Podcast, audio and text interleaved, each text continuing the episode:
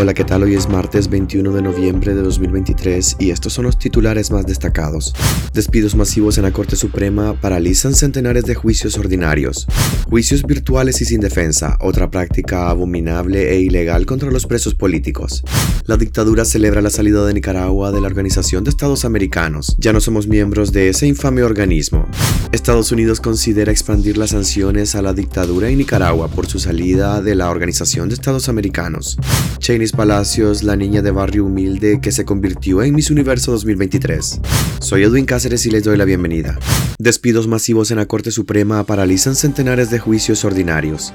Los despidos masivos en la Corte Suprema de Justicia han paralizado centenares de actos procesales en los diferentes juzgados del país, lo que ha provocado inconformidad en los usuarios, abogados y familiares de presos que están siendo procesados por diferentes delitos. Con esta crisis que atraviesa el Poder Judicial, producto de la gigantesca ola de despidos, los que estamos pagando los platos rotos somos los usuarios y familiares de presos, ya que tenemos que perder tiempo y dinero para ir a los juzgados, únicamente a escuchar que los procesos se encuentran suspendidos, explicó la hermana de un hombre que se encuentra detenido en el Distrito 3 de Managua. Fuentes judiciales revelaron que los actos procesales se han paralizado debido a que en muchos juzgados del país y tribunales de apelación han quedado acéfalos desde el 24 de octubre que inició con la purga de la magistrada presidenta de la Corte Suprema, Albaluz Ramos. En algunos complejos judiciales como en el de Ciuna, donde se ventilan las causas del Triángulo Minero, los procesos se han paralizado por completo desde el 6 de noviembre. Los procesos están siendo suspendidos bajo el argumento de fuerza mayor y cancelación automática. En los juzgados de Managua, Matagalpa, Rivas, Huigalpa, Nueva Segovia, Región Autónoma del Caribe Norte y Granada, los procesos penales también se han estancado bajo el mismo argumento. Abogados consultados por Despacho 505 afirman que con ese argumento, el Poder Judicial ha congelado el cómputo de los plazos establecidos en los actos procesales para no caer en ilegalidad, violación de derechos constitucionales y detención ilegal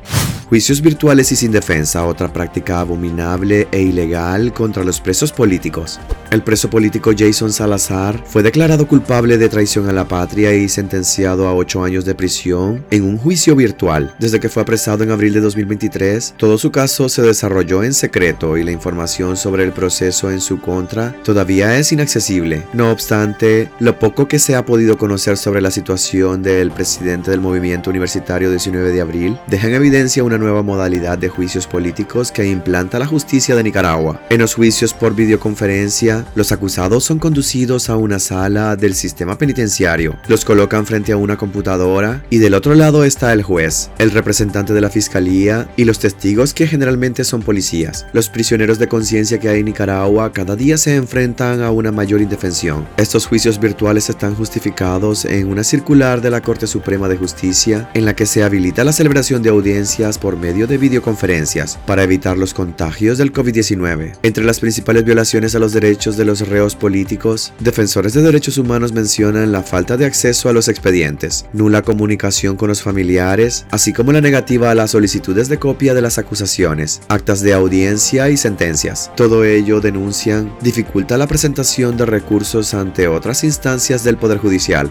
La dictadura celebra la salida de Nicaragua de la Organización de Estados Americanos. Ya no somos miembros de ese infame organismo. La salida de Nicaragua de la Organización de Estados Americanos se oficializó este domingo al cumplirse dos años desde que el dictador Daniel Ortega activó el proceso de abandonar el organismo, algo que ha reafirmado este lunes con una virulenta carta en la que acusa al organismo de acciones injerencistas, inamistosas y agresivas dirigidas por Estados Unidos. Nicaragua, según el régimen, queda desligada de esa organización injerencista, instrumento de intervención del gobierno unipolar y hegemónico decadente de los Estados Unidos, dice el primero de 26 enunciados que componen el pronunciamiento emitido por la Cancillería nicaragüense a cargo de Denis Moncada Colindres. El extenso documento justifica la salida de Nicaragua del organismo continental con sendos reclamos de supuesta intromisión en los asuntos internos del país. En ese sentido, la dictadura reprocha a la Organización de Estados Americanos una actuación parcializada en el fallido golpe de Estado del 2018 en Nicaragua, a como se refiere el oficialismo al estallido cívico que dejó más de 300 muertos, producto de la represión armada comandada por la policía y fuerzas paramilitares.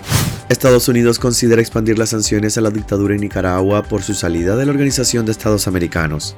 Estados Unidos está considerando ampliar las sanciones económicas y políticas contra el régimen de Daniel Ortega, que este lunes oficializó la salida de Nicaragua de la Organización de Estados Americanos, una decisión que a criterio de Washington aísla aún más al país de la comunidad internacional. Los que apoyan al régimen son pocos, y muchos de ellos están fuera del hemisferio, dijo este lunes el embajador de Estados Unidos ante la Organización de Estados Americanos, Francisco Mora, en una llamada con periodistas en la que participó Despacho 505. Estados Unidos, recordó, tiene varias herramientas de presión política, económica e individuales que están sobre la mesa. Consideran la posibilidad de expandir el número de personas y entidades en Nicaragua que puedan estar bajo sanciones. Siempre las estamos estudiando y viendo cómo las aplicamos mejor con el propósito de restaurar la democracia y el Estado de Derecho en Nicaragua, advirtió. El diplomático estadounidense sostuvo que esta salida de Nicaragua de la Organización de Estados Americanos se da con el propósito de socavar los esfuerzos de la organización en pro de la rendición de cuentas por las violaciones de derechos humanos, los ataques a los periodistas independientes y la Iglesia Católica.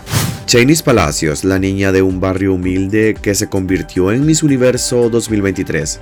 La mujer más bella del planeta es una de las chavalas que presumió su título universitario en redes sociales. Apenas lo tuvo en sus manos. De esas que graba un TikTok en horas de trabajo, a riesgo de ser atrapada por el jefe, o de las que dice sin miedo que a veces sufre de ansiedad. Es vulnerable, admite, mientras carga en su cabeza una corona de 48.12 quilates de diamantes y 108.44 quilates de zafiros. Su nombre es Chinese Alondra Palacios Cornejo. Las veces que en el país se ha de belleza, de concursos, de pasarelas. Ella será el antes e inevitablemente el después. A partir de este sábado 18 de noviembre, ella es Miss Universo, la mujer más bella del mundo escogida entre 85 Nació en Dirian Bacarazo un 30 de mayo del año 2000 y es la mayor de dos hermanos. Su madre Raquel Cornejo no pudo estar allí con ella en el momento más memorable de su vida porque emigró en busca de mejores oportunidades para ellos, pero apenas pudo la reina, le hizo una video llamada desde su limusina de Nueva Alteza y le contó cómo lo haría una niña, algo de lo que recién estaba viviendo, según un video que ella misma compartió este domingo. Con la sencillez con la que encantó al mundo, Chainis le dijo a su madre que la gente que iba con ella es su nuevo equipo en el reinado que comienza. Del otro lado del teléfono, la madre, presa de la realidad subjetiva de esas horas que viven, hizo una petición simple, una sola, la misma que una madre le haría a amigos de confianza que han sacado a una adolescente al primero de sus bailes. Cuiden a esta reina, se le oye decir, confirmando que la sencillez en esa familia, más que abrumadora, es sorprendente. El mundo no parece despertar aún de la conmoción que esta reina está causando. Nada parece ir con la cabeza arriba y los pies abajo como debería ser. Era favorita antes, pero extrañamente nadie renuncia a vivir una y otra vez los 29 segundos que antecedieron el momento en que Chainis se desprendió de las manos de la tailandesa Antonia Porsley cuando oyó decir que los jueces del certamen mundial la habían escogido. Lea en despacho505.com un perfil de la nueva reina.